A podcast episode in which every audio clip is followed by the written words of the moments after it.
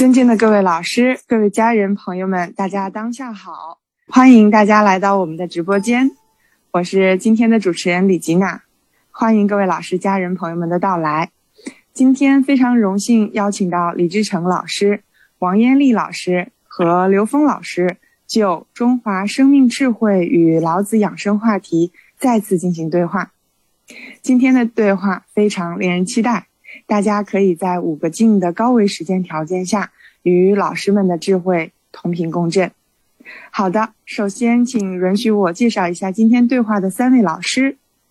李志成老师是中国老子文化研究院副院长，中国老子书院院长，北京老丹文化有限公司董事长，美国全人类老子学院院长，老子养生学创始人。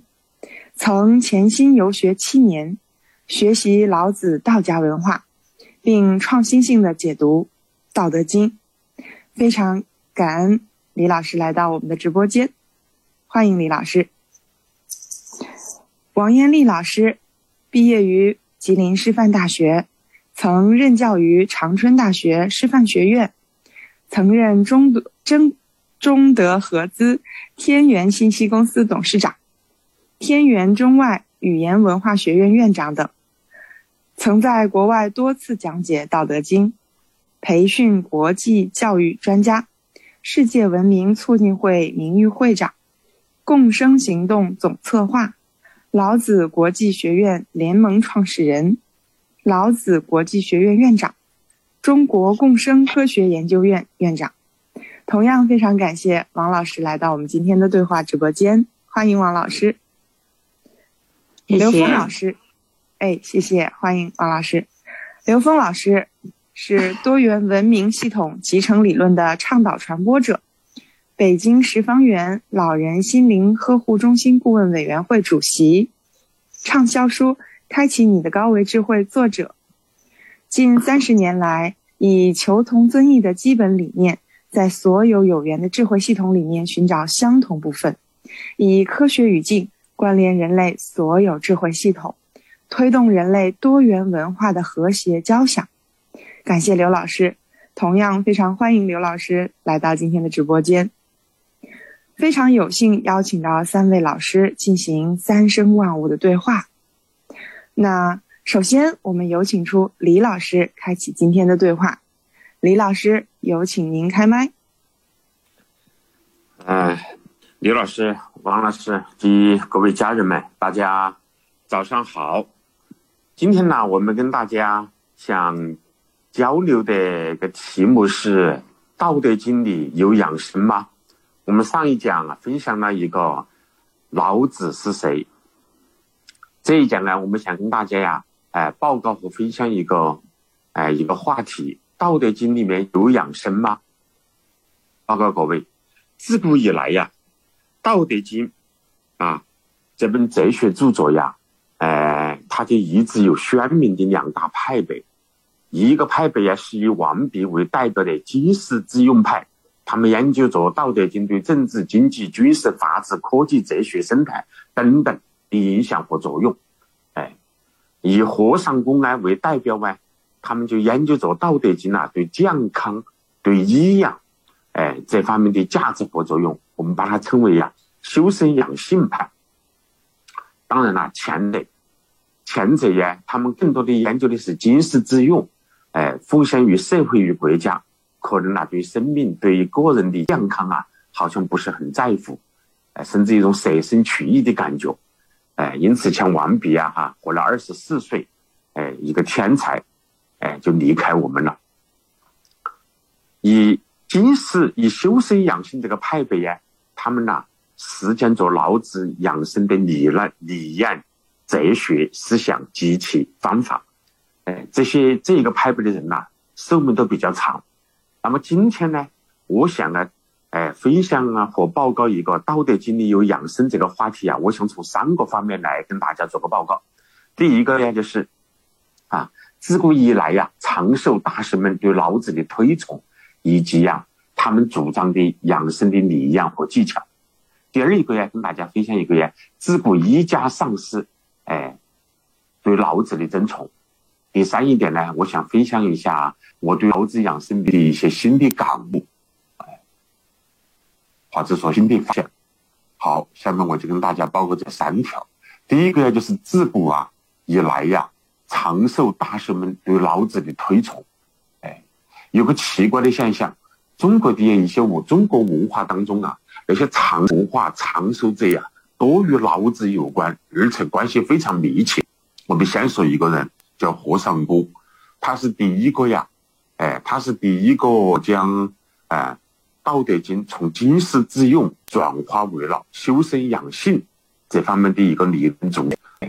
司马迁史记里面呢记载呀，一个和尚丈人，哎，这个指的是和尚公，他是啊历史上一个真正的，他写的呀《和尚公章句》，就是对老子啊道德。也是流传最广、影响最深的一本，哎，一个一个版本。和版本啊，《道德经》的讲解呀，为道家呀所推崇。讲古是是重要的养生啊典籍，呃，他也是从经世之规啊转生为修身养性的一个体现。他搭配养生的主要理念呢，归纳起来呀，无外乎是两条。第一啊，是自然无为。哎，他们觉得呀，哈，在和尚公看来呀，养生之道就是自然长生之道。哎，跟那个他更能呐，比经世致用更能体现老子道那个道的本意。哎，他认为啊，老子的道虽然有经世之用，但是就其养生健康来讲，哎，他觉得老子的道。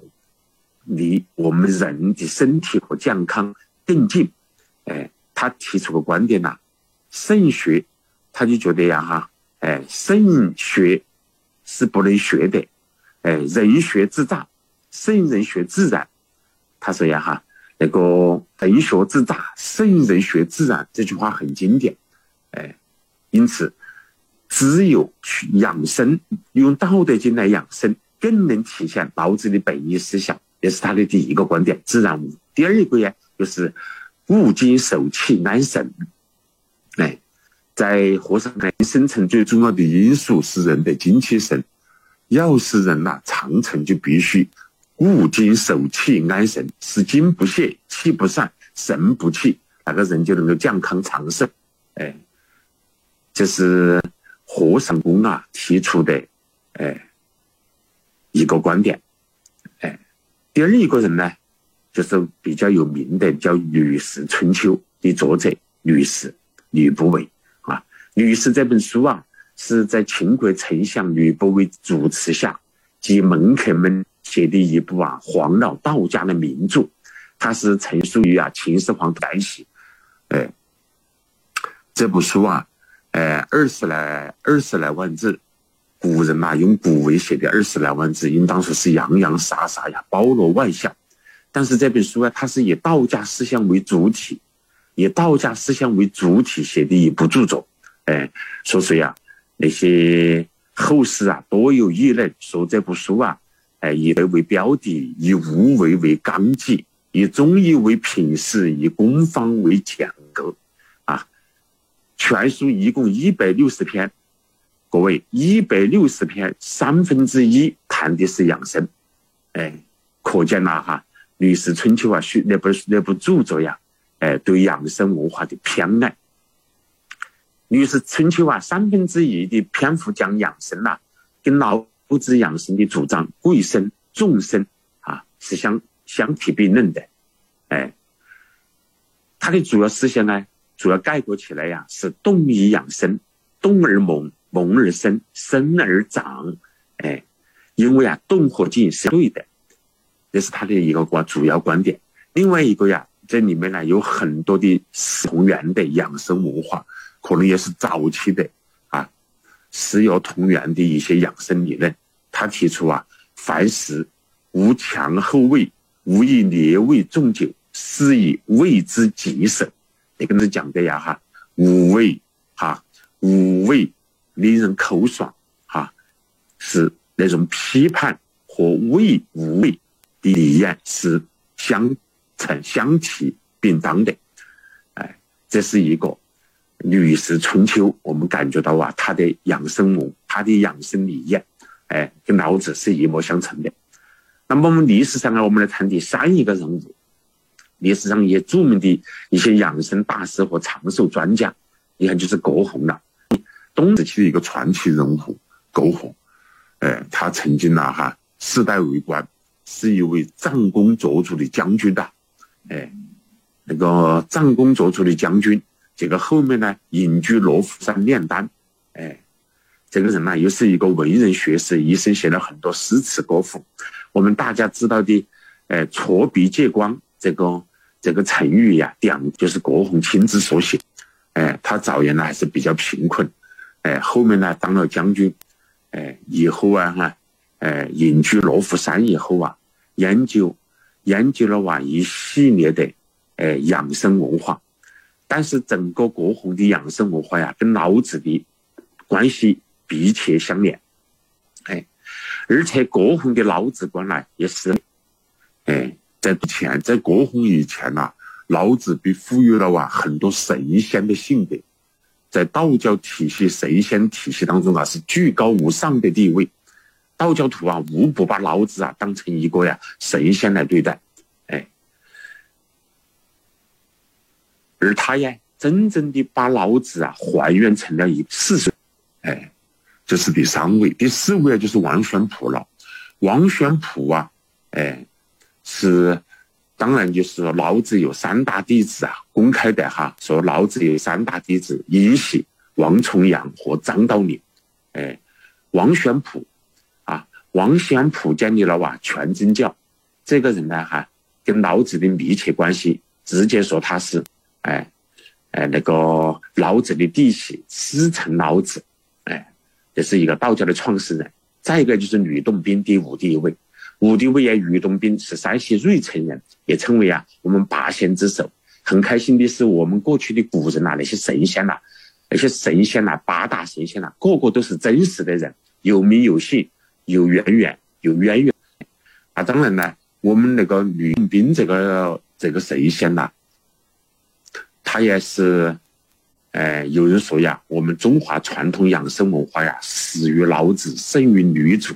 这句话一点不假呀，哎，吕洞宾一个呀，他自己活了一百九十七岁，啊，那都是有案可查的，他并不是神话传说，因为他出生哪一年是有明确记载的，他死于呢有争议，但是他为成团，他写的《全唐诗》四万八千首，他一个人就写了二百四五十首诗歌呀，哎，其中有一首他怀念成团老祖的诗，你想他如果是。因为他比他是先于成团老祖出生的，如果他成团老祖写有写怀念他的诗歌，根据这一点，就假如就成团老祖死在算上他的话，他都是一百九十七岁。同时，这个人呐，两次翻译《道德经》，哎，他看到的《道德经》两次翻译的全是养生之说呀。所以说，从这个角度来讲的话，哎，哎，那个他和老子的师承关系就更加明显了。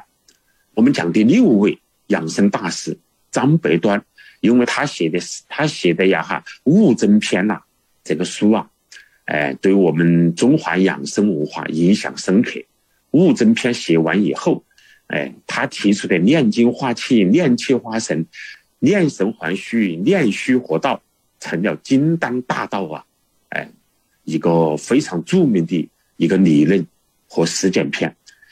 嗯，不过呀，物。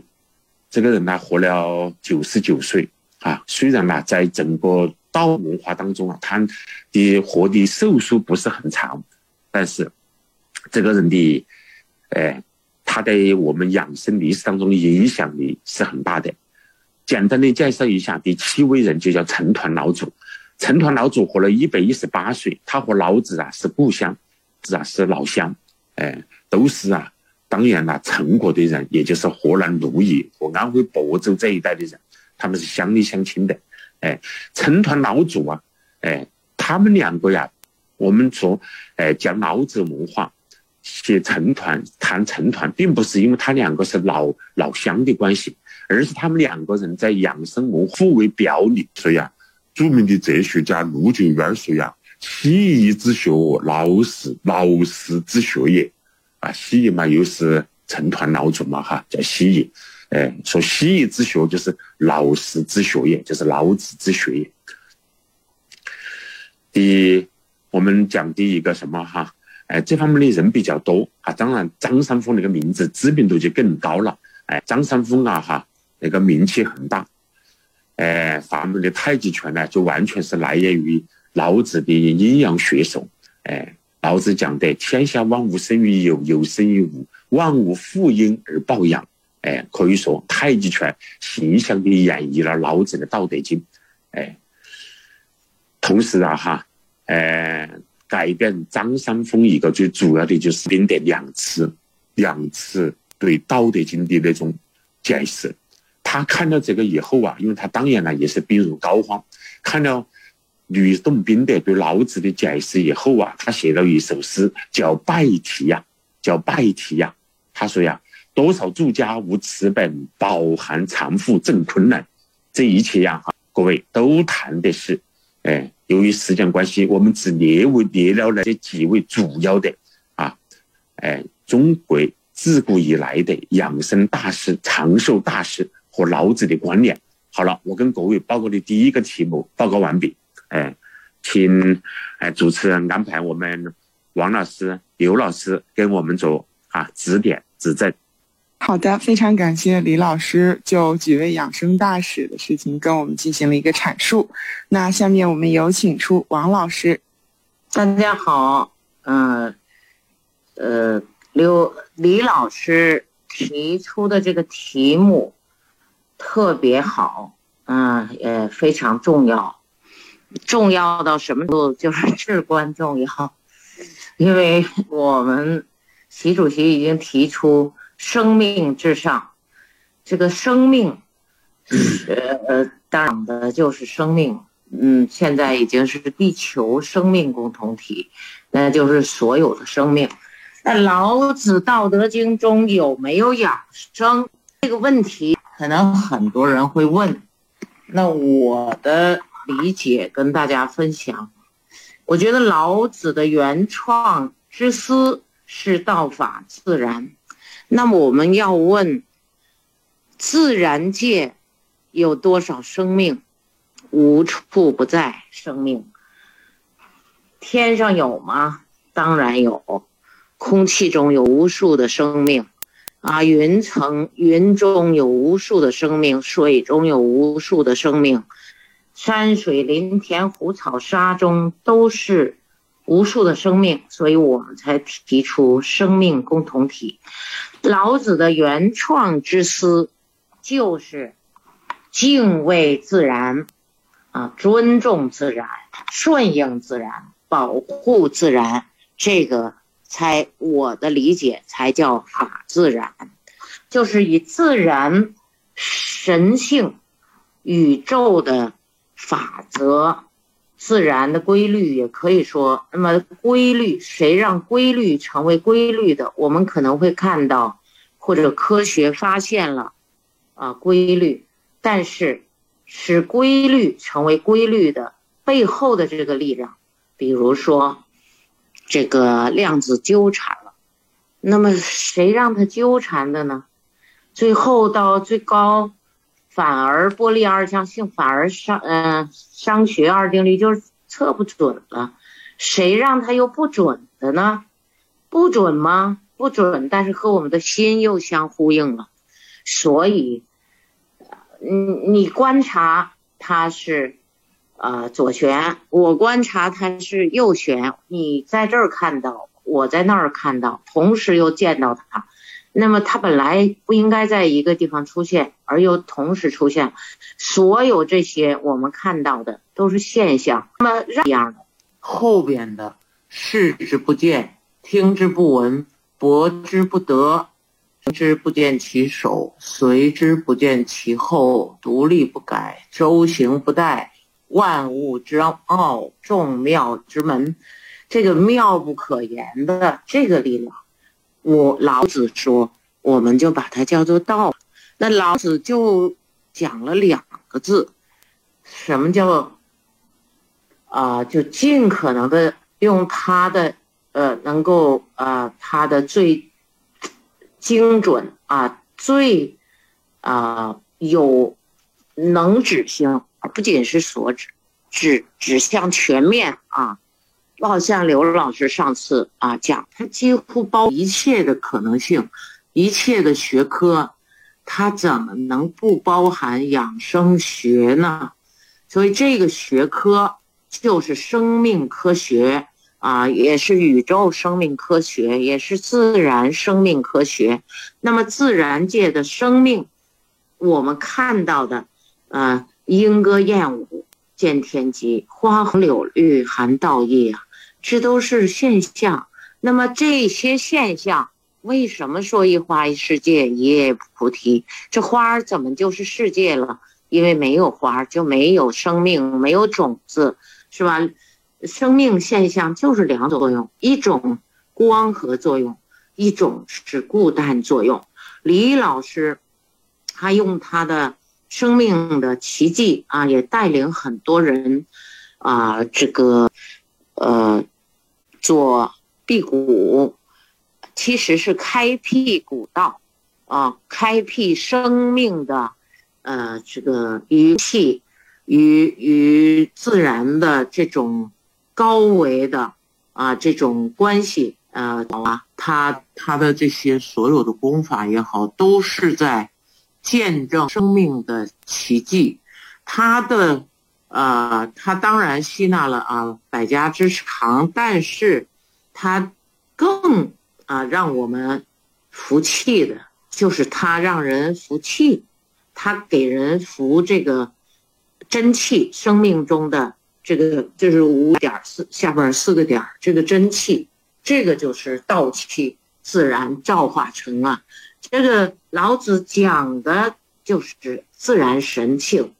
啊，我们说神州，那当然，呃，这个这个每个人心中的神州是不一样的。那么更高维的神州，我们看地球就像一个州一样，九天玄女在这转，是吧？那高山而不险，在啊，那在呃呃沧海而不甚，是吧？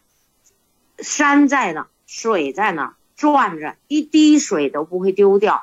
一颗山上的石头，我们踢一脚都滚下来，一碰自然都滚下来。但是那个没有一个石头滚到宇宙中，这个引力，这个就是我们生活的这个地球，我们共同的家园。那么老子说的，啊，自然要超越这个宇宙，跨越时空，要超越国界和教派。超越种族和宗教的啊，和各种学科的教派，包含一切可能。所以呢，这个如果我们讲古圣先贤的思想，它都是超越时空的。王弼也好，和尚公也好，所有我们这些啊，抱朴子啊，观音子、呃，列子啊，诸子百家这些子，他们所以是啊，叫子。他们已经成为文明的种子，死而不亡。老子就说古神不死，多次多次说不死。他的生命的现象就是他的身体死了，但是他的精神，他超越时空的这种伟大的啊，这个呃神圣的文明的这种精神，永远载入史册，永远。历经千古而不朽，我们把历经千古而不朽的典籍就叫做经典。所以老子的经只写了道和德，说了道和德这两个字。我们像刘老师所说，我们从现在开始说起，其实我们已经说了几千，是吧？两千啊，五五五百多年，甚至。呃，也也可能更更久之前，鲍朴子就在五千年就给皇帝讲这个自然大道，留下了《自然经》。所以，我们从今天开始说，说到永恒的空间，我们也只能说用语言表达一个东西。所以我们有限的语言太难表达这种无限的、无量寿、无量光啊，用啊这个数学科学的语言，无穷大、无穷小，这种无穷就我们难以穷尽，那就是妙不可言。啊，我也是觉得我我的语言也很单薄，很这个，呃，枯燥啊。表达这些的时候，总是觉得自己语言的有些时候真的还有遮蔽啊，言语断道嘛。所以道呢，真的比我们所能够表达的和我们文字所记载的这个这些东西要高得多，大得多，无穷尽的，无可限量的。所以呢，呃，禅宗才说直指人心，指心见性。这个人心是跟啊宇宙同在，所以天人合一指的是我们这个人的心，而不仅仅是我身体。那个我也是啊，想尽力表达。呃，这个复呢，就是观复，我们还能看到，呃，这个复兴就是它重来，重来。如胡麻子重叠再来啊，这也是佛经中记载的啊。就是说，它又来了，像种子一样，你它的它的生生不息，你把种子埋下了，它好像是没有了。你再翻开泥土中只剩根子，那么它，你你把它盖上，它会结出啊这个无数的种子。完，它的种子又结出的种。所以我们学习《道德经》的每一个学子。我们都能感受到老子原创之思，他的那个心思是心田，啊，下边上边田，下边是心，他的这个原之思的大象，无无形无状，啊，听看不到，听不到，摸不到，但是我们心能够感受到，所以最好我们用心。来跟天地万物和我们的古圣先贤来沟通，那么我们就和他们在一起。啊，谢谢，呃，这个金娜，请刘老师，这个来这个讲这个中生命智慧，啊和脑子养生啊，这个来来链呃关联这个。嗯，我跟李老师讲，非常期待啊，刘老师的高见，谢谢。好的，非常感谢燕丽老师，感谢王老师啊，非常精彩的一个发言。那接下来我们就有请出刘老师来进行关联，刘老师有请。呃，谢谢李老师，谢谢王老师哈。那个刚才两位老师呢提到了这个围绕这个今天的主题啊，就《道德经》里有养生嘛。呃，虽然这是一个问题哈，提出来说是个问题，但实际上它是带着某种假，因为实际上最终的结论特别简单啊，《道德经》无所不包，啊，这个宇宙空间的一切源于道，道，啊，那这个一切的道和德之间的关系呢，又是一个由道啊投影出的中间层次的表达，都是德，啊，那德有两个方面，一个呢是纵向的啊，叫功德啊，也就是维度啊，那么还一个横向的。啊，是福德啊，也就是平宽啊。如果要从这个角度，那道是恩为恩其无穷大，是投影源。那一切存在的投影源，它肯定包括了一切存在，所以没有任何存在跟道是无关的，也就叫法法通道，术术汉道。啊。那这个这个问题呢，呃，答案就非常简单。啊，因为《道德经》呢，它是来自于啊最高境界的投影源。啊，它的恩趋于无穷大，所以你说说出来就不是。啊，因为你说出来的表达一定是在某一个中间维度上的一种表示。啊，这种表示肯定不是了。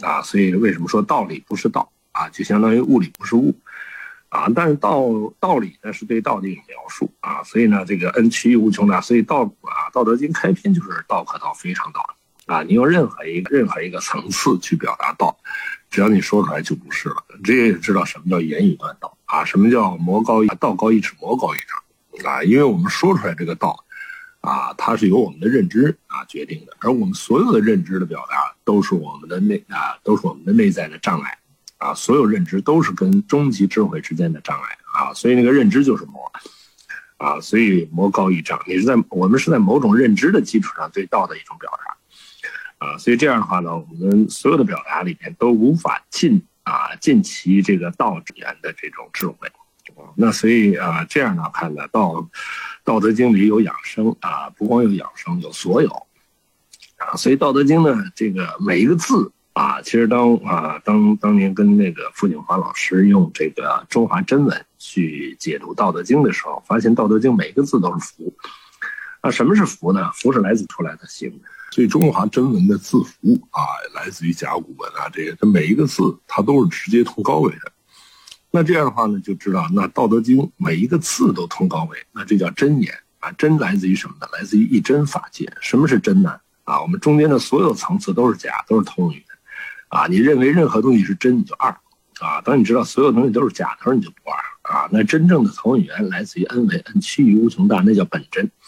啊，你在那个一真法界不二的境界，那才是真正的道。啊，那那个道，啊，投影出了一切的万假啊万象。啊，那这些万象它都回归到，都会回归到这个投影源去啊，所以就，啊，就是从真言就是来自于最高境界的这种啊投影啊，被称之为真言啊。那真言呢是每个字都通道的话，那就知道这叫经和咒，啊，那这种每个字都通能够通道的话呢，那我们就知道《道德经》可以任意断句了啊，因为你断句的任何一个字，它都直接已经把究竟的智慧给你表达了，啊，所以呢这个，啊那。它就可以任意的断句啊，那也就有无穷多的解啊，所以它解什么都是正解啊，解政治政治正解，解经济经济正解，解自然自然正解，解生命是生命的正解啊，解每一个人就是你这个人的正解，因为你也是从每我们每个人也是从道投影过来的，投从恩维投影下来的，所以我们回归从我们自己的生命的内在本源回归，回归到投影源的时候就回归到道了啊，所以道在内在。啊，所以这样的话，呃，这这明显的啊，就知道了这个道法自然，的这个自然是什么意思啊？这个字是什么呀？字是源头，是来自啊，所有东西都从那儿出现的啊，那叫字。然是啊，字字的这个跟它直接相连，有个自性，性是什么？能量结构啊，所以那个自然啊，就是自性之本然啊，也就是初始的呢整体宇宙本源能量结构的啊这个呈现。啊，所以这样我们就知道道法自然代表什么？代表整个宇宙的本质的规律啊，所有存在规律啊。那刚才讲到啊，这个规律啊，这个王老师讲到规律成其为规律啊，这个是什么啊？其实规律就是一个啊无所不包啊，这个这个宇宙中有无穷多的规律，而且这个在这个道的体系里面啊，你可以任意建构规律。啊，只是呢，哪些规律被人啊，被这个有限的一个生命格局啊里面选择了，它的一种表达方式啊，一种逻辑关系而已啊。实际上呢，这个规律呢，在道的前提之下，它是通达一切规律的啊。所以从上往下看，整个宇宙空间啊，无所不包，道无所不包。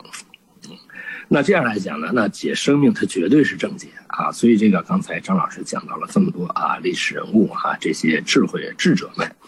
啊，他们讲到的这个生命跟生命相关的，无不与啊《道德经》相关，都跟它有关联，而且关联的都是最本质的部分，啊是关联的。但是它从那个最本质的关联啊，可以把这个道的呃显化和道在这个空间里边的这个对跟生命相关的各种显化，在不同的角度呈现出来，啊，让我们看到是没有一个生命现象跟道是无关的，啊，这也就是这些智者们啊，他把这个道法术。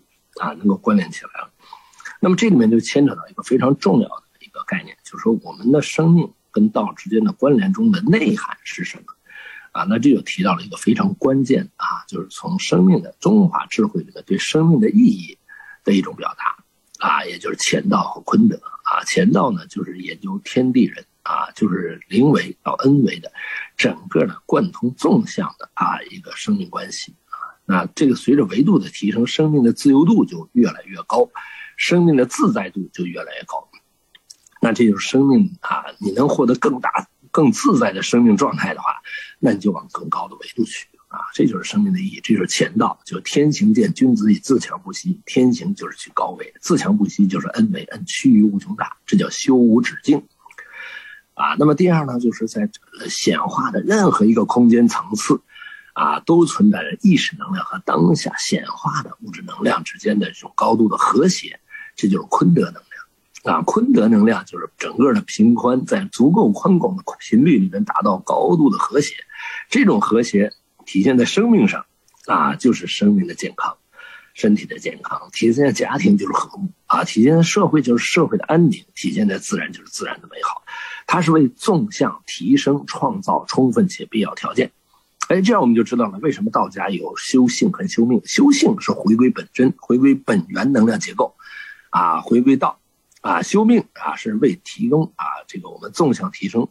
创造充分且必要条件，因为你身体病病歪歪的话，你的那种觉受全都被你的痛苦障碍的时候，你根本无法跟内在更高维的智慧进行关联。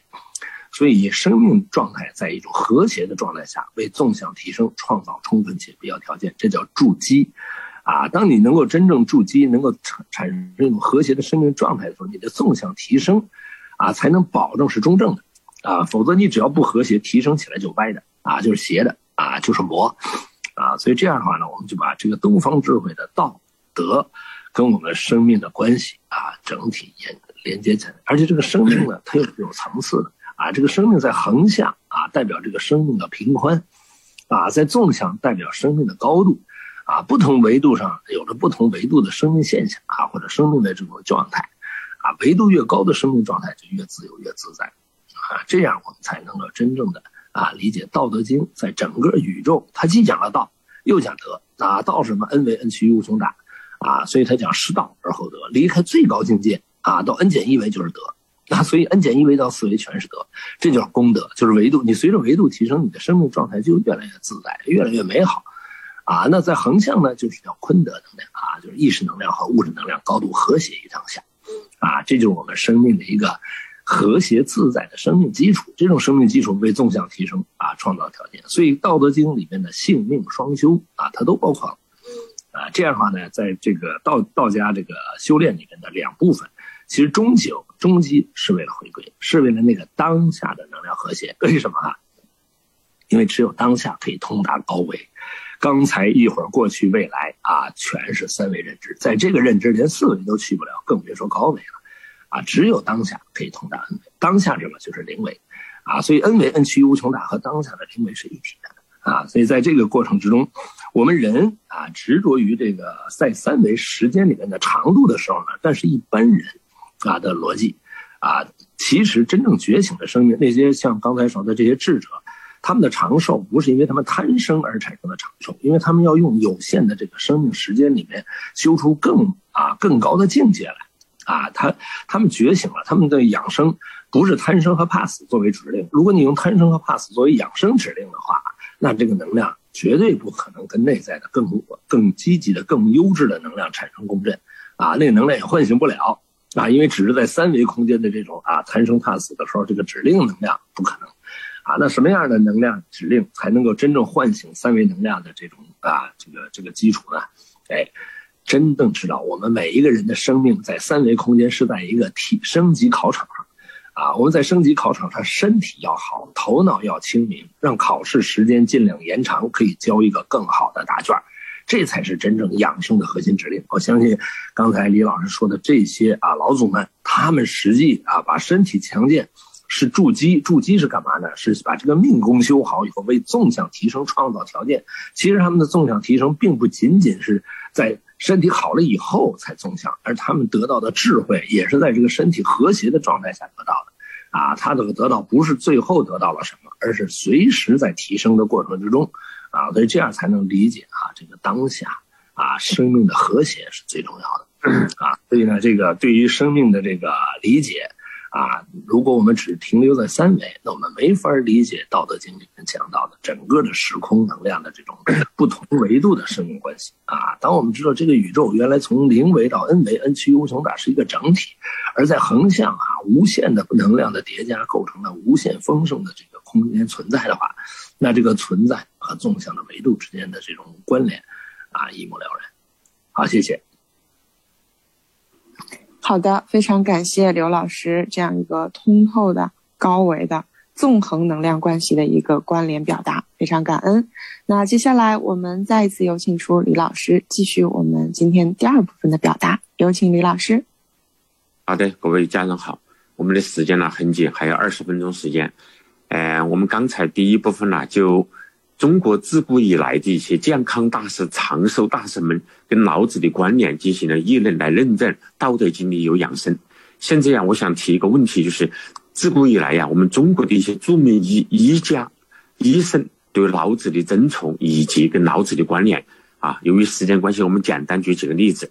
你比如说孙思邈，孙思邈大家知道吧？他有几个符号是称为尧王，哎，同时啊，哎，他是活到一百四十二岁的一个医生，哎，同时著述啊丰满堂，哎，不过呀，他这个人啦。有跟我们一个这样的一个印记，他就从小体弱多病呐，哎，小时候两次患热病，一次患冷痢啊，差点死掉。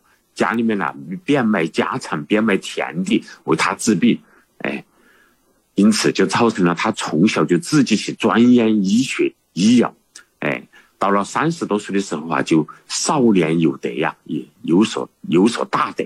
三十七岁以后啊，他就直接来到了距离长安的，哎，太白山。和终南山和隐居生活，亲自采药研究药物学，并并成著书立说。哎，当然了，到了七十来岁以后啊，他就经验非常丰富了。哎，唐太宗、唐高宗啊，几次都要召他，哎，入朝。那个唐太宗一看他七十多岁的人像个年轻人一样，说唐太宗啊，议论了，一他说呀，我只听说过广成之啊。厦门这种人呐，是一种传说。没想到世界上啊，真的有这种人呐，那怎么会是虚言呐？你看，那是一个很经典的典故。孙思邈一生能够取得这么大的丰成就，以及哈活到一百四十二岁。各位啊，我们来看一看他跟老子的关联。哎，哎，据《新唐书》记载呀，他孙思邈写了二十多部书。那二十多部书啊，千金一方啊，千金药方啊，那当然都是一些著名的。不过他的哲学基础，他是很欣赏他自己写的《老子著》《庄子著》的。他对他的老庄之著的学说，他是很推崇的。哎，换句话说，他写了二十多部书，他的基基础应当是来源于《老子著》《庄子著》。同时，他自己能够得以健康长寿，从现有的千金药方、医方这些著述来看。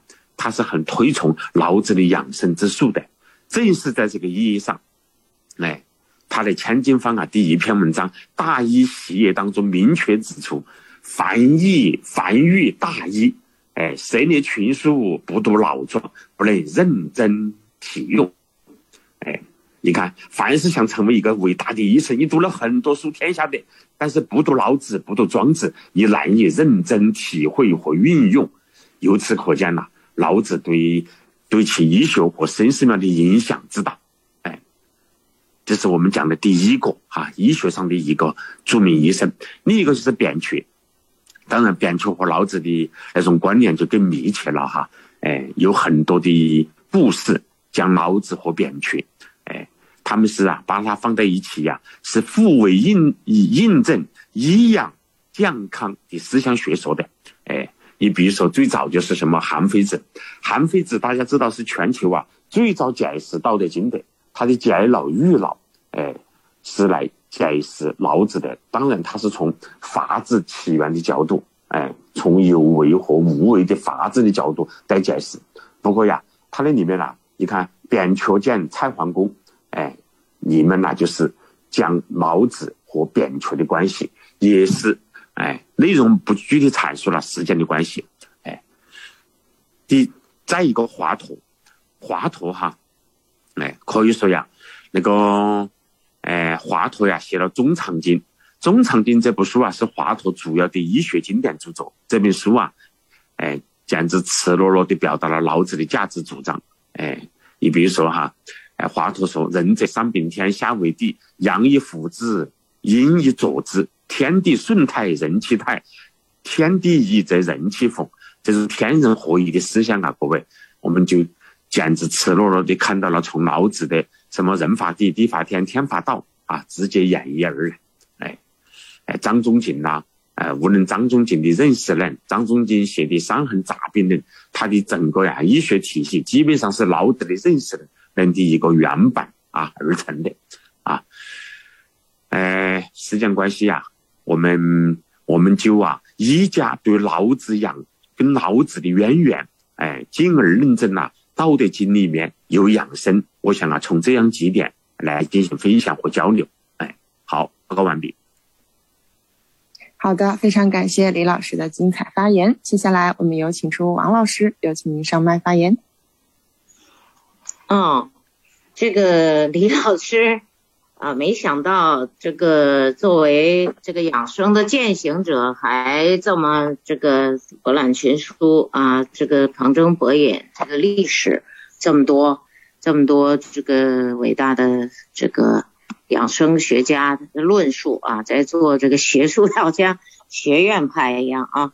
我那个，我现在还是对这个我，呃，我对读了《道德经》的体会啊，当然也可能就是我们我们每一个人呢，感觉到我们所读到的、所体悟到的，这个心里就像我们听了音乐一样啊，就是叫做。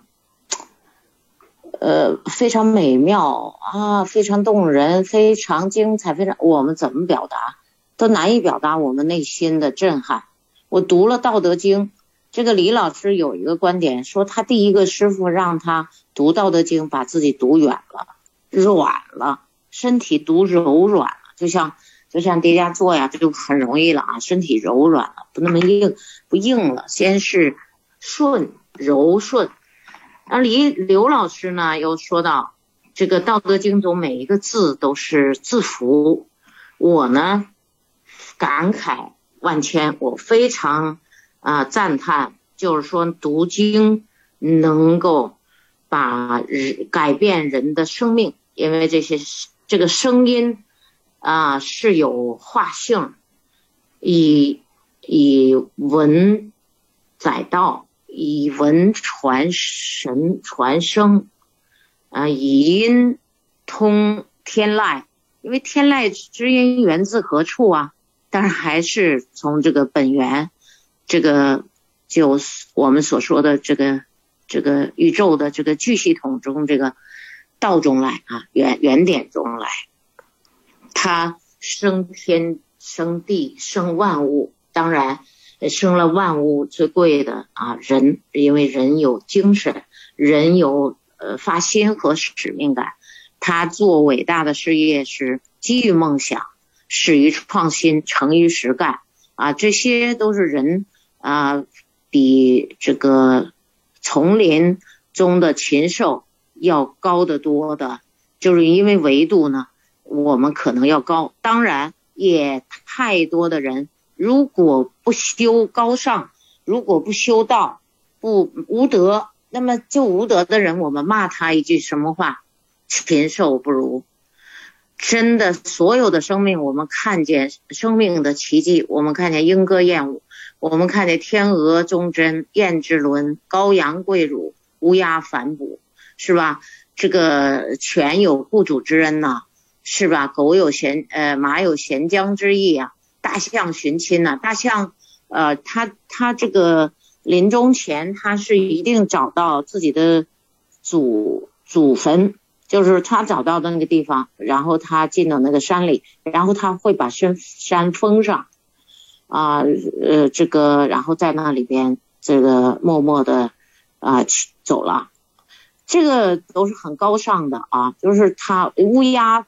甚至他临终前，他一定是挣扎着要向东南，因为他认为他曾经也是孔雀。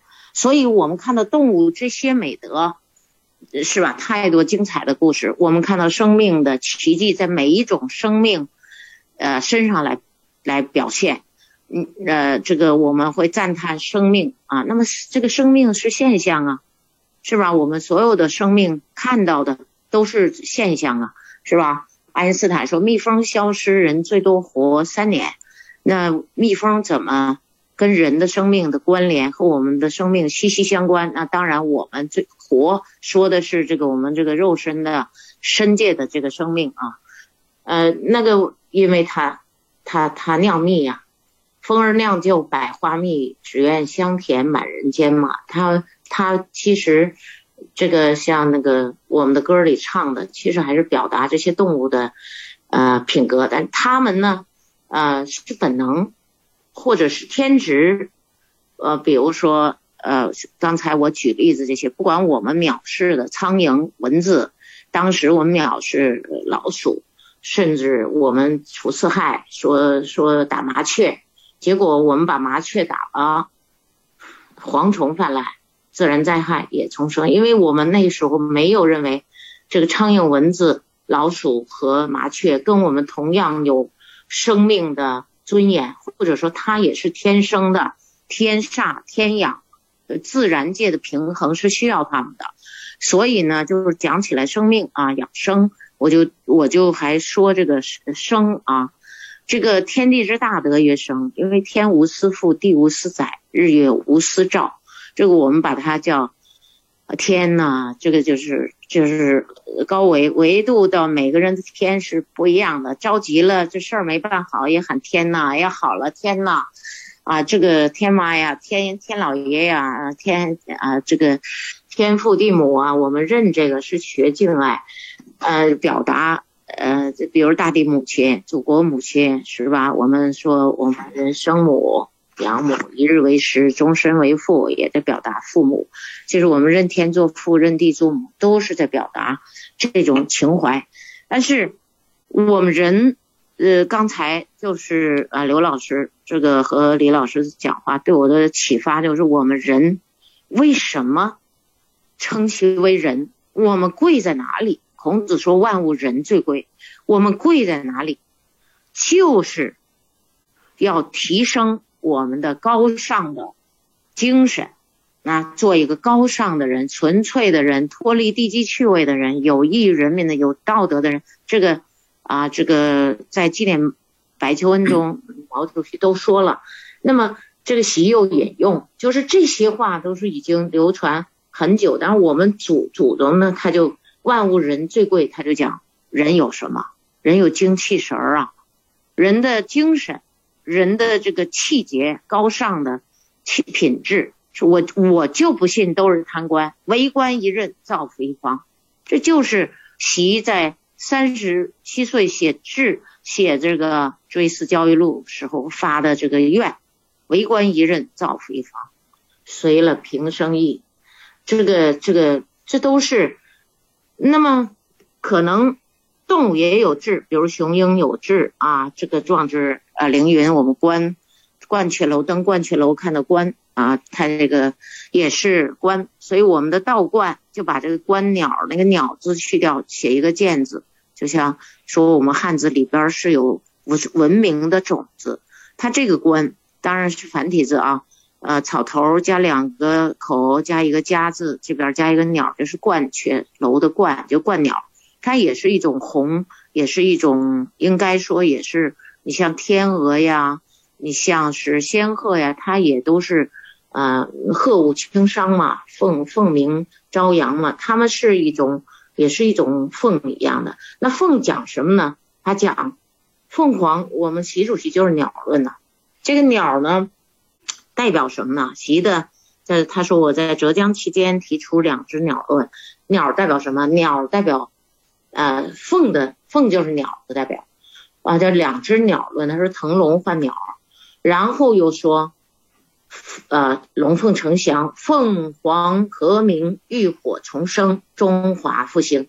大家听听，浴火重生就是重生，重生养生也是死于救我，获得新生的每一个当下。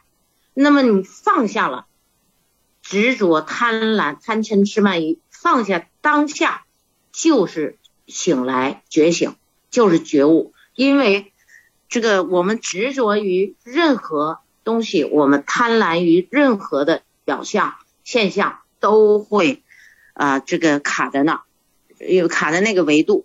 那么，如果我们撞呃，这个我们提升我们的维度，那么智界的人当然无私无我，那异界的人他是。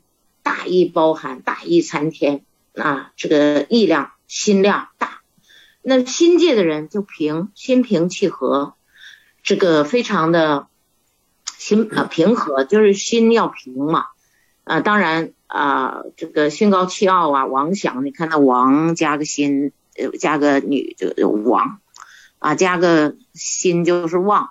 所以所以这个这个人的心是指导人的行为的，所以这个我们的官呢是高官，大官在上。我们的官卦大家可以看，大官在上，大官就是风在地上观，那个高风可以到两万五千米高空，但这个维度还是三维，啊，也不一定是我们所说三维，也不是三维，因为蜂鸟，也就是凤鸟，它凤凰的维度可以刹那间天堂，刹马上就可以到人间，所以它的速度是超光速的，啊，不只是相对的等光速，它是超光速的。所以他说一秒钟绕地球几圈儿那是没问题的啊，甚至一点问题没有，要什么速度就是什么速度。那么就复兴意味着什么？涅槃、重生、新生，在基督教中叫新生，在佛教中就叫涅槃，在这个道教中就是观复、复、复兴的复。那么在我们共产党，我们习主席又提出知常乃容。就是新常态，提出新常态，这个新也不是啊，我们所说时间上的这个仅仅是说啊，过去没有，今天来一个就叫新了，是能必不新成。太阳还是昨天那个吗？啊，今天早晨升起这个太阳到底是新是旧啊？它不来不去，如如不动啊，从来都没来。但是我们一直看见它动，还以为它绕地球转，但实际上它是我们看见了。它是转呢，但我们地球其实是自转，又围绕着太阳转，所以就我们有语言是太有限了，要讲这个富是讲不完的。但是现在我们面临着建立命运共同体，迎接共生新时代，或也就是复兴新时代。我们决胜小康就是结束小康啊，呃，这个只为自己啊，只为只。顾自己的孩子和自己的家，这个小康，孔子是有评价的，大家可以到网上查《孔子论小康》。但是呢，我们现在呢，那因为因为温饱问题要解决嘛，嗯，以百姓心为心，那以民以食为天，王以民为天，那当然王就把这个百姓吃饭和和温饱呢当做天大的事儿啊来做啊，但是。我们结束了这个，我能吃饱了，有温饱解决了之后，那我们一定要知道自己是高尚的，可以做一个高尚的人，可以做一个纯粹的人。我们有这个啊自信，就说本真本然、本根本源的我们的天性，这就是刚才刘老师所说的这个自性啊，就是自然而然，这个然就那样，它就是。道法自然，道就是自然神，神就是道，道就是神。这个 圣经中就这样表达，是吧？就是他用 word，其实就是太初有道，用那个话语。我去老子呃灵宝呃去去这个河南的这个圣地啊，去太初宫啊，老子写《道德经》的地方啊，官员这个请他写《道德经》。我到了那儿，我眼泪就 真的刷一下就掉下来。看太初宫，哎呀，圣经谁翻译的这么好？太初有道，道与神同在，道就是神，这个就是神呐。谁说中国人不信神？我们真的相信神。那么生命有没有神性？有神性，但是动物可能日用而不知，它飞也好，走也好，它爬也好，那么各种各样的胎卵湿化是吧？呃，这个还是。动物啊，植物啊，微生物啊，包括菌物啊，小体啊，这些东西，我们其实小瞧他们了，他们也有神性。众生皆具如来智慧德相。我们跟花说话，我们以为他不知道，我们给他搞搞蔫了，搞这个呃特别难看了。其实是我们没有认真对待那个花，我们要像对待世界那个，跟他表达我们的爱，抚摸他，他都感应到的。植物也是这样，我们可能觉得它的。维度很低，但实际上，我我最近真的就是有很多奇迹，我就不说我自己了，呃，这个有空我们再分享啊，也是说的太多了，特别期待倾听啊刘老师的这个分享啊，嗯，赞叹，随喜啊，感恩，谢谢。嗯，吉娜，好，你可以好的，嗯，好的，好的，非常感谢李老师和王老师，非常通透啊，信息量非常庞大的一个论述和阐述。接下来有请刘老师，刘老师有请。呃，谢谢两位老师啊，刚才那个李老师把这个我们呃传统医家和这个老子啊道的这种啊关联哈，做了一个非常简单啊明确的啊一个表达。我觉得这个在这一部分我在上一段已经啊提到了啊，所以我想呃因为时间关系，想让李老师继续哈，谢谢。谢谢刘老师，把宝贵的时间让我来跟大家分享。我想从第三个方面来，呃，关联一下老子养生，《道德经》里面有是养生，那就是我这几年呐学习《道德经》和养生当中的一些感悟。哎，换句话说，我对老子《道德经》养生秘密有一些新的感悟和发现。各位，《道德经》里面有两个比喻，老子经常用，一是水，二是婴儿。水，我感觉到就是解决经世之用的一个形象比喻。而婴儿是什么呢？各位，我感悟，婴儿就是养生，啊，大家知道，婴儿是一个什么样的状态？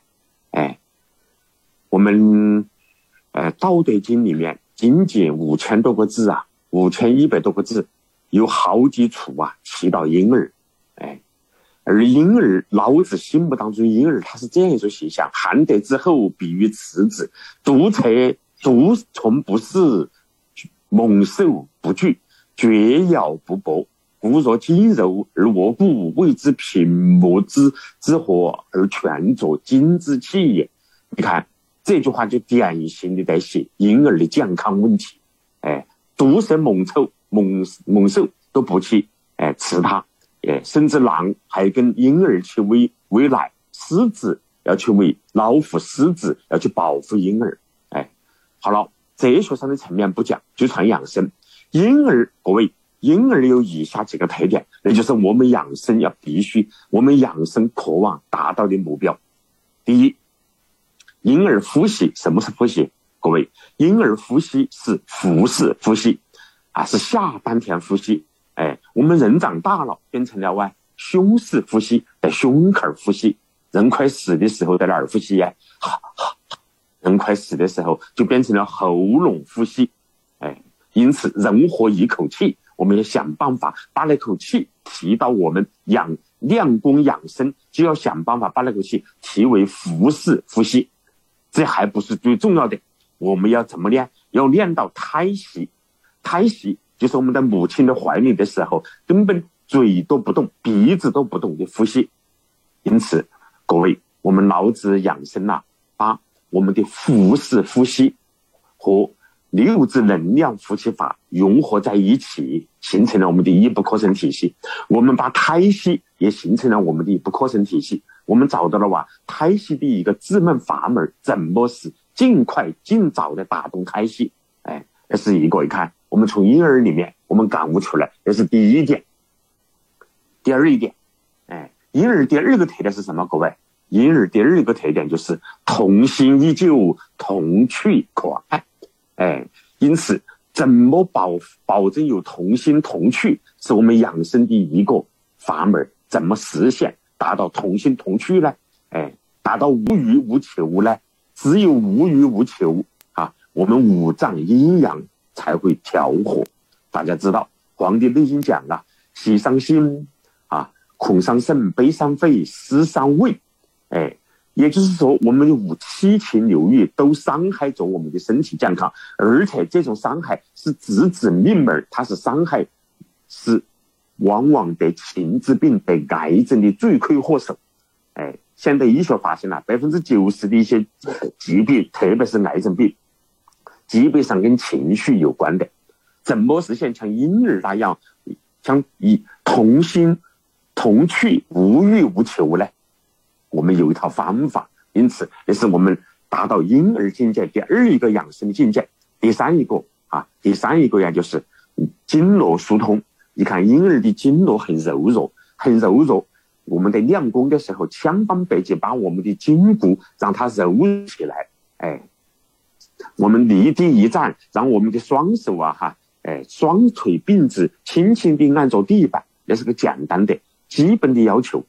婴儿的柔弱，诶，我们俗话讲啊，养功养生呐，就必须要让我们所谓精练一寸，经常一寸，命寿十年呐，哎，就这么来的。这是我们婴儿的第三个状态啊，柔弱进步。第四个状态是什么呢？各位，就是练我们的肾。肾跟婴儿有关吗？有关系。大家知道哈，婴儿怎么样？是不是口水很多呀？婴儿常年的啊，特别是些婴儿刚刚出来不久，那第一眼的时候，那口水啊，经常往下面流。哎，怎么样？哎，专门还有一个名词，就是为了怕防止跟婴儿的衣服打湿了，要跟他做一个布，叫小围嘴啊，一个布嘴，小围嘴。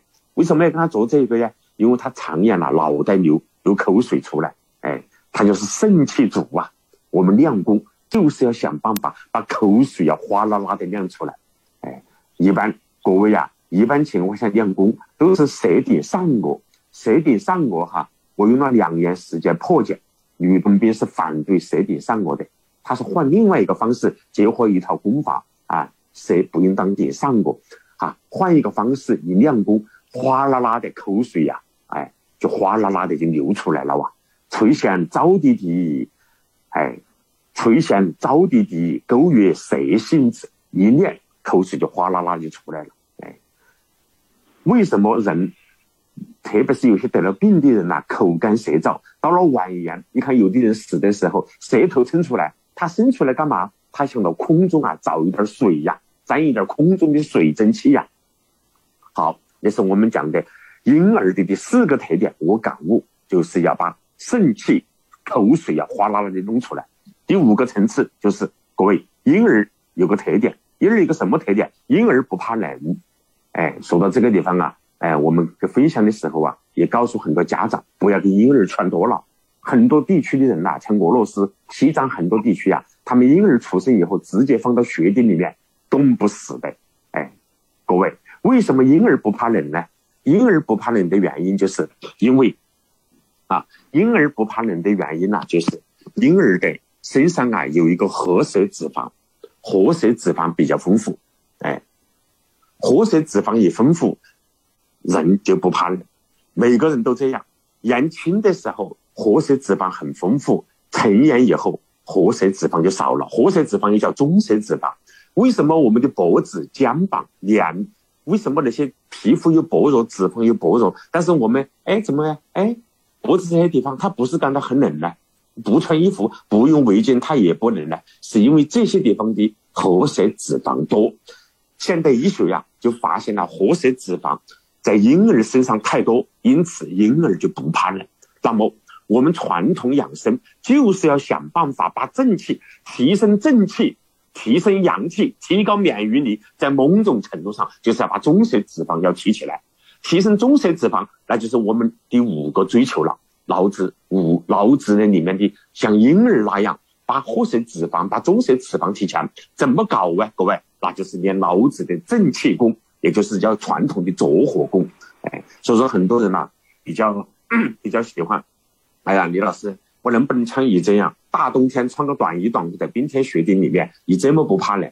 那当然不怕冷，就是因为正气阳气好。所谓温度提升一度，啊，我们的免疫力就提升百分之三十，就是因为褐色脂肪在这里面起作用。那么褐色脂肪要发挥好的作用，一般说的呀，我刚好啊，那是跟现在是冬天来了，啊，为了增强大家的褐色脂肪，增强抗寒能力，减少低温。各位跟大家提供三点啦哈，哎，那个干货，第一个就是要冷刺激，各位不要穿衣服穿的太多，不要把房间的温度搞得太高，多到冰天雪地走一走去锻炼，对自己身体很有好处。关于褐色脂肪，哎，褐色脂肪不仅可以减肥，还可以延年益寿。这个理论呐，是西方近年的医学上提出来的。哎，他们的一个实验者呀，塞罗佩斯讲啊，哎，他他提了一个原话，让褐色脂肪活跃有一个很便捷的方法，就是调室室调低室内温度，多到冰天雪地里走一走，啊，冷刺激，温度一降低，就提迅速提高我们的甲状腺素，甲状腺素一提升，棕色脂肪也就是褐色脂肪就会增加，这是第一个。第二一个就是要肾上腺素要刺激它，哎，肾上腺素刺激它。你比如说赶飞机，有些人要考试了，哎，考试前呐紧张的一个月复习，这些对身体是好处，不要把它当成是坏事儿。你看要赶飞机了，马上还半个小时了，要晚点了，你就是匆匆忙忙奔跑啊。各位紧张的时候就会让我们的甲状腺素迅速分泌，甲状腺素的分泌就会提升我们的棕色脂肪。再一个就褪黑素刺激，褪黑素刺激以后，哎，就会让我们的这个棕色脂肪啊大量增加。所以说，我们老子养生提倡一个闭黑观。我们打坐的时候，在哪儿打坐，一点不要有光线，越是黑的地方啊，这个褪黑素就大量增加。褪黑素一增加，实际上棕色脂肪、活体脂肪就增加了。好了，这是跟各位啊分享的一个一个啊。我们老用老子婴儿的一个方法，不怕冷啊，不怕冷。我们现在要依然要这样，就是要想办法把我们的褐色脂肪增加。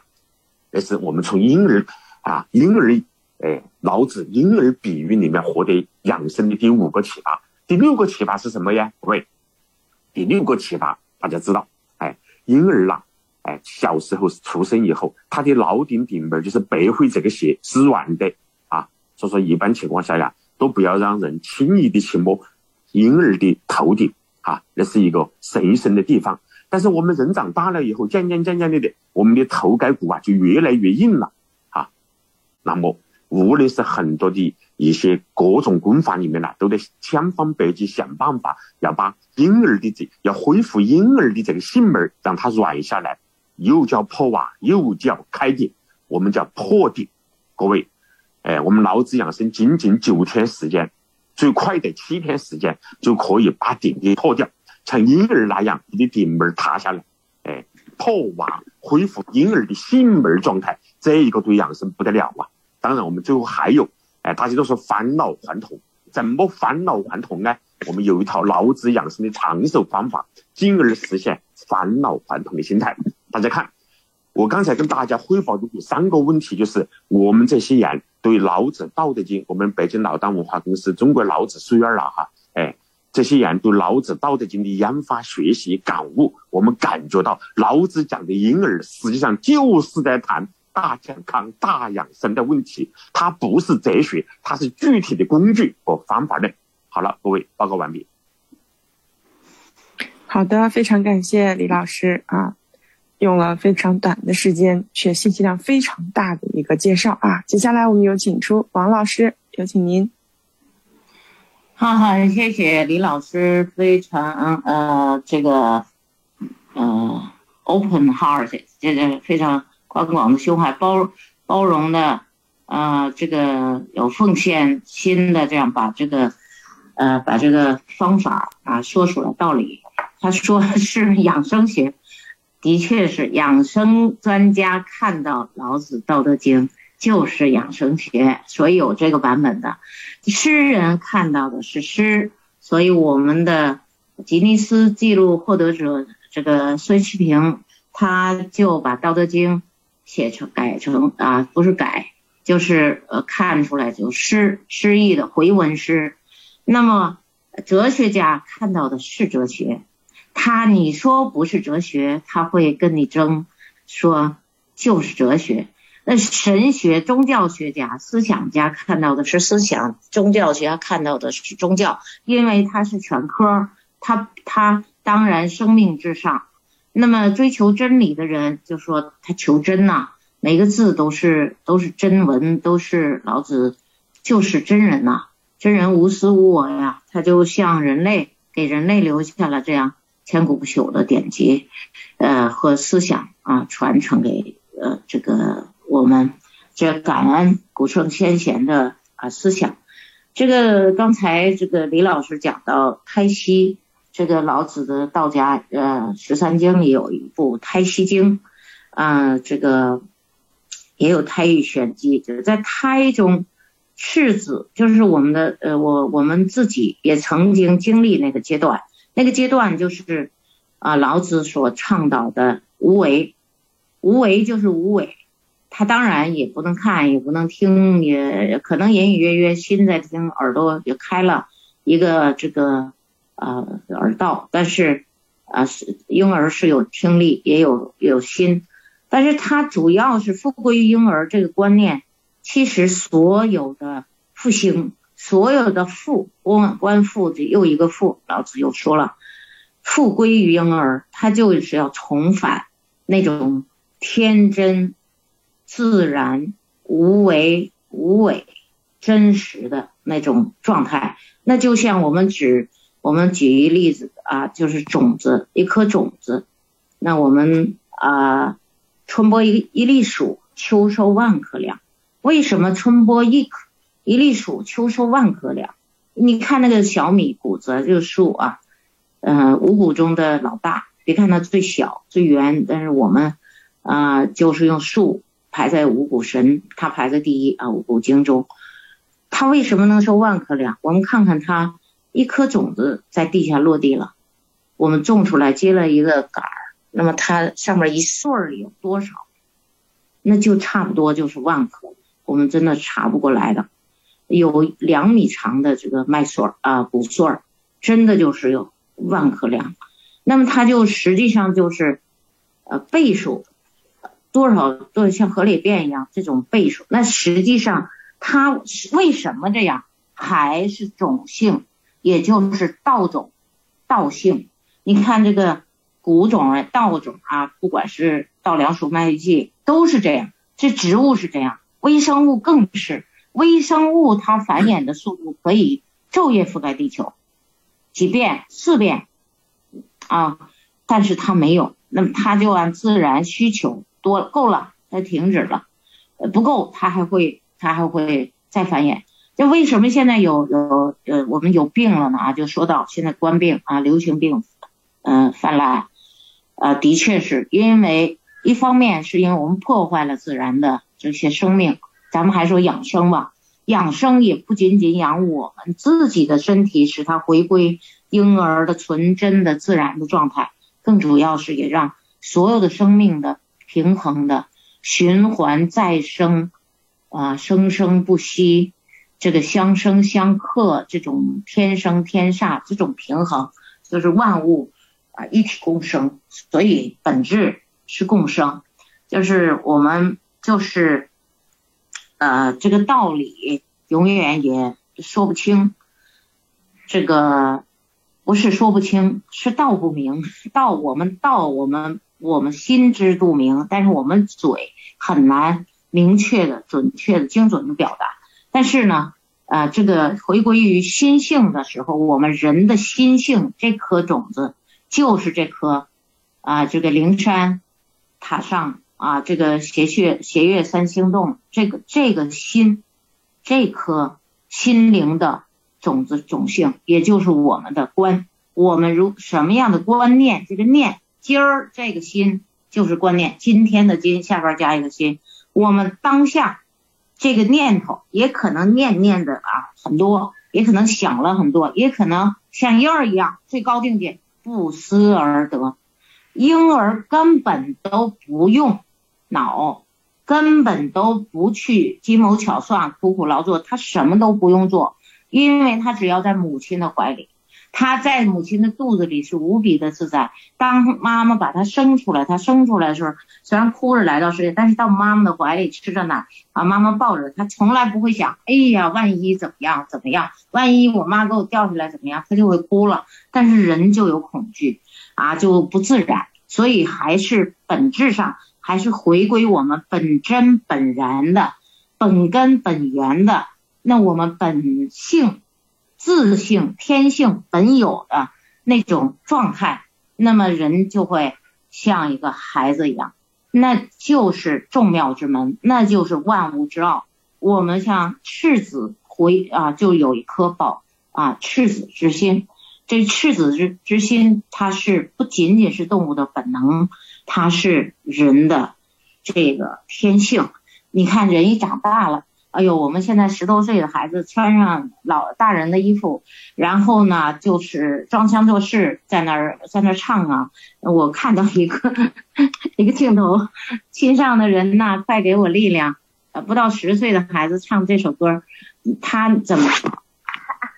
他就是装出来的那个样子。其实他心上有没有人，但是他有爱，就父母啊、天地都都在他的姓里。这个我我这个讲不完，我也这个把这个宝贵时间留给刘老师，谢谢，嗯，谢谢金娜，请刘老师接麦，嗯，好的，感谢两位老师的精彩呈现。接下来我们有请刘老师就以上进行关联，谢谢刘老师，有请。啊，谢谢李老师、王老师啊，那个呃。到这一节上，我觉得这个李老师今天把最重要的一个点给呈现了，也就是《道德经》里面啊抓住了这个啊，他他就是说李老师啊看到这个关于水和婴儿这个点，而且他总结了六大啊婴儿的生命特征。通过这个生命特征，让我们啊回归到婴儿的生命特征的时候呢，哎，这个时候呢，我们离这个我们来的啊我们本真的能量最近。啊，那他通通过我们身体的现象，就能把这事表达的很清晰了。其实孩子带着与生俱来的高维智慧啊，也就是每一个人进入这个时空里面啊，他是来提升的，啊，他是来完成自己生命功课的。所以婴儿来的时候，他的是一，他是一个基础啊，他是一个这个进入考场的这个基础啊，最完备的状态。啊，实际上这个时候呢，他具备了这个纵向提升的啊，这个和谐的。啊，条件，他的意识能量和物质能量是和谐在他的生命中的，这种和谐呢，呈现在婴儿的啊各种啊这个刚才刘老师啊不是李老师表达的这个啊六个特征上，但是我们的现实的三维生生命状态啊三维生活啊没没有啊没有往这个生命提升这个方向走的时候啊，我们的生命就在这个过程中不断的相对能量相对固化啊这种固化的能量。啊，使得这种能量的生命能量的自由度，啊被限制。那这个修炼呢，实际上养生就是让我们回归到啊婴儿来的时候，啊那个时候是我们真正生命筑基啊达到了一个我们内内在提升，也就是这个性功啊修性的这个基础啊具备了。啊，因为实际我们来这个世世界的本质是来修性的，不是来修命的啊。所以婴儿的那个初始阶段，这个命的命的整个能量状态、生命能量状态是一个最佳的状态啊。当我们能够回归到那个状态的时候，才为我们的纵向提升创造好条件了啊。所以这也是很简单的一个简单的这个理解啊。我们这个《道德经》在讲这个生命的初始态，才是我们提升，也就是我们进考场的时候，那个时候我们还没忘了我们是在来啊来考试。我们会全神贯注的进入我们的内在提升，但是因为我们一开始被我们的三维的认知啊，我们的这个三维的这套有形的固化的欲望的啊分别的东西，啊污染以后啊，我们远离了我们来的时候的那个生命的意义，啊，这时候呢就需要觉醒，一个觉醒了的生命，它才会回归到啊来的时候那个境界。如果我们只是回归到来的时候那个状态，啊，那这辈子白来一趟啊，不赔不赚。